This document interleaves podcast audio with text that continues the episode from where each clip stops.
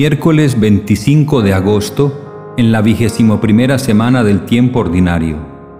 Sois hijos de los que asesinaron a los profetas. En aquel tiempo habló Jesús diciendo, Hay de vosotros letrados y fariseos hipócritas, que os parecéis a los sepulcros encalados. Por fuera tienen buena apariencia, pero por dentro están llenos de huesos y podredumbre. Lo mismo vosotros, por fuera parecéis justos, pero por dentro estáis repletos de hipocresía y crímenes. Hay de vosotros letrados y fariseos hipócritas, que edificáis sepulcros a los profetas y ornamentáis los mausoleos de los justos, diciendo, si hubiéramos vivido en tiempos de nuestros padres no habríamos sido cómplices suyos en el asesinato de los profetas. Con esto atestiguáis en contra vuestra, que sois hijos de los que asesinaron a los profetas. Colmad también vosotros la medida de vuestros padres. Palabra del Señor. Gloria a ti, Señor Jesús. Continúa el Evangelio de San Mateo en este día dándonos cuenta de las tremendas palabras, severas palabras con las que Jesús se dirigió a los letrados y fariseos de su tiempo. Y si dijo el Señor cosas tan duras, ciertamente no fue con el ánimo de ofender, no fue con el ánimo entonces de destruir o de dañar, fue con el ánimo de corregir, porque la verdad del Señor es la máxima corrección.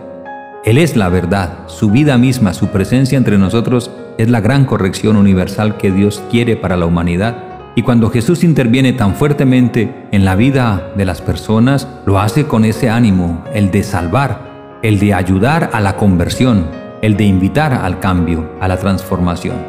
Y por eso dice, hay de vosotros letrados y fariseos hipócritas, que os parecéis a los sepulcros encalados. Son muchos los cementerios que tienen tumbas con lápidas y aún con pequeñas construcciones hermosas, bien pintadas, en el caso nuestro con abundancia de flores, etc.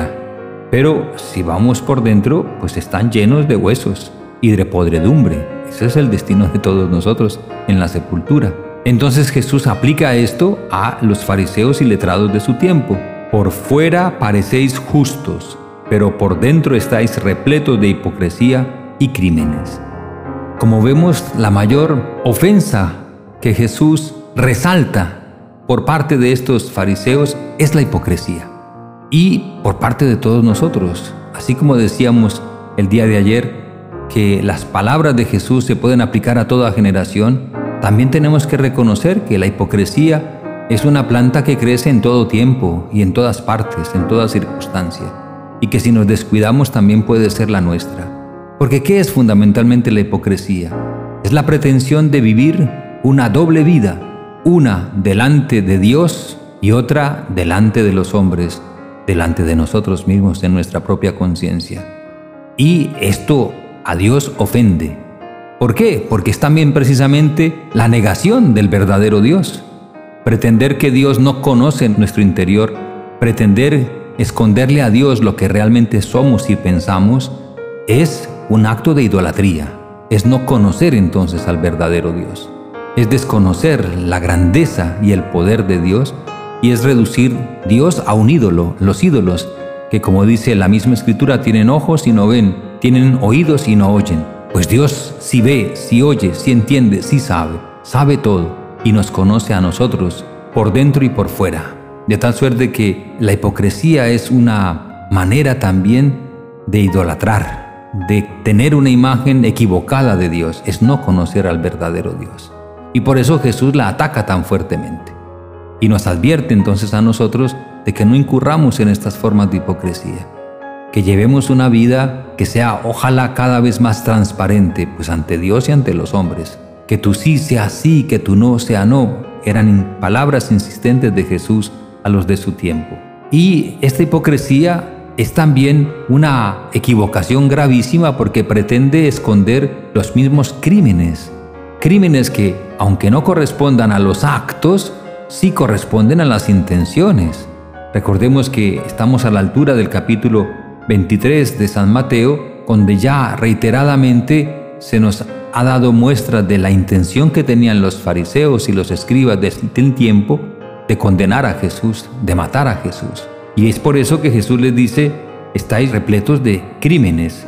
Y en la segunda parte habla de cómo ellos, los fariseos e hipócritas de su tiempo, edificaron y edifican sepulcros a los profetas y los ornamentan los mausoleos de los justos, diciendo que si ellos hubiesen estado vivos en ese tiempo, no habrían asesinado a los profetas.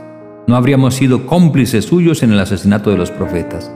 Esta es la tendencia también de querer juzgar el tiempo pasado y ponernos nosotros como jueces del tiempo pasado, considerándonos que ya nosotros estamos libres de esas graves ofensas que hayan cometido nuestros antepasados y de mirarlos incluso con desprecio, diciendo, ellos cometieron crímenes, nosotros no.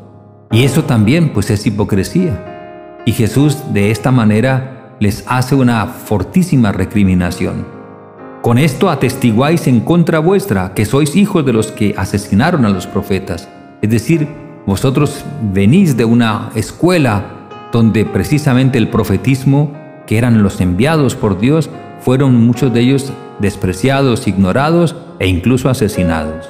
Y Jesús les dice esta frase, colmad también vosotros la medida de vuestros padres. Es decir, proféticamente Jesús anuncia que así como los padres de ellos asesinaron los profetas, esta generación, la de ese tiempo, está dispuesta a asesinarle a él, que es el gran profeta, que es el Mesías, que es el enviado del Padre. Y así fue, y así fue. Colmad también vosotros la medida de vuestros padres. Si los padres de ellos mataron los profetas cometiendo un grandísimo crimen, los que tienen que ver con el odio al Mesías y quisieron sumarse a los que lo condenaban, pues tienen un pecado mayor. Y sin embargo, para ellos y para todos nosotros y para todas las generaciones está la promesa del Señor, que el que lo mire a Él, el que vuelva a Él, aunque sus pecados sean rojos como escarlata, quedarán blancos como la nieve. Quiere decir que el Señor Jesús, con su muerte, con su sacrificio, tiene poder para perdonar todos los pecados, incluyendo esos pecados de aquel entonces que hayan conducido explícitamente a la muerte de Jesús en la cruz. Todo esto Jesús lo condensa desde la cruz cuando dice, Padre, perdónales porque no saben lo que hacen. Él es el gran instrumento de la paz del Padre. Él es la víctima de propiciación. El Padre nos reconcilia consigo por medio de la sangre de su divino Hijo. Él es nuestra paz. Él es el príncipe de la paz. Shalom.